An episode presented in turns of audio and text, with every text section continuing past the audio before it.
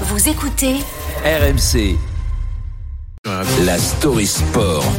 Avec Cédric Dandeville, le foot et ses huitièmes de finale de la Coupe de France. On revient évidemment avec un immense plaisir, Cédric, sur la victoire de l'OM face au PSG hier soir. C'est terminé L'Olympique de Marseille bat le Paris Saint-Germain de un. L'Olympique de Marseille élimine le Paris Saint-Germain et l'Olympique de Marseille bat enfin le Paris Saint-Germain au stade Vélodrome. Et oui, enfin, enfin une victoire à domicile pour Marseille face au grand rival parisien.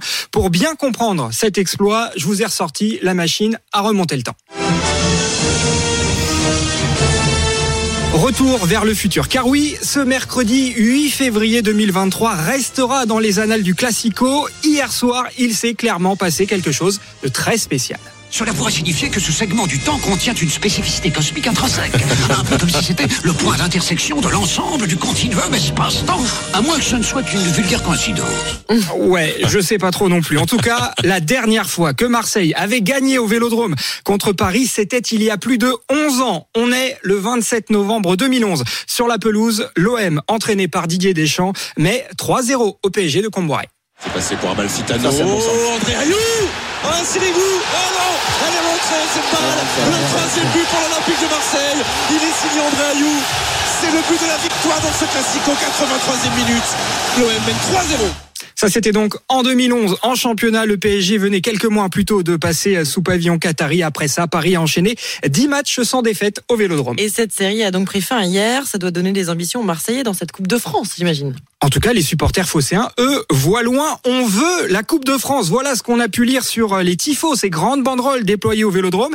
Mais là, attention, hein, parce que pour voir l'OM soulever le trophée, ce n'est plus un voyage de 11 ans qu'il faut faire, non.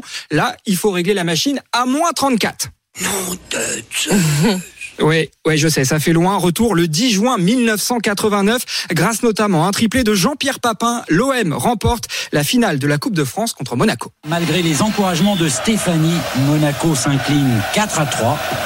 La suite est aussi entrée dans l'histoire avec cette bise de Papin à François Mitterrand. Et 89 restera donc comme l'un des grands crus de la Coupe de France. Pour aller chercher un nouveau grand cru, la 11e Coupe de France de son histoire, il reste trois matchs à l'OM, l'écart, les demi et la finale. Malheureusement, oui. j'ai cassé mon petit bouton pour aller dans le futur. Ah. En tout cas, la route n'est plus très longue. Eh hey Doc, reculez un peu, la route est trop courte pour atteindre 88 miles à l'heure. La route Là où on va, on n'a pas besoin de route. Emmanuel, ce triplé de JPP en 89. Ah, c'était magique. Ouais, J'étais trop petit moi, pour regarder. Ouais. Non, ah, c'est pour ça oui, c'est pour ça. Oui, oui, oui. J'ai du mal à être ému, mais bon, en tout cas, on est ravis pour les Olympiens ce matin qui se réveillent, les supporters de l'OM avec Surtout le sourire. C'était très fort, mais Paris doit être inquiet. Hein. Les, les supporters notamment, ça a été très mauvais. Oui, je vous le confirme, Cédric.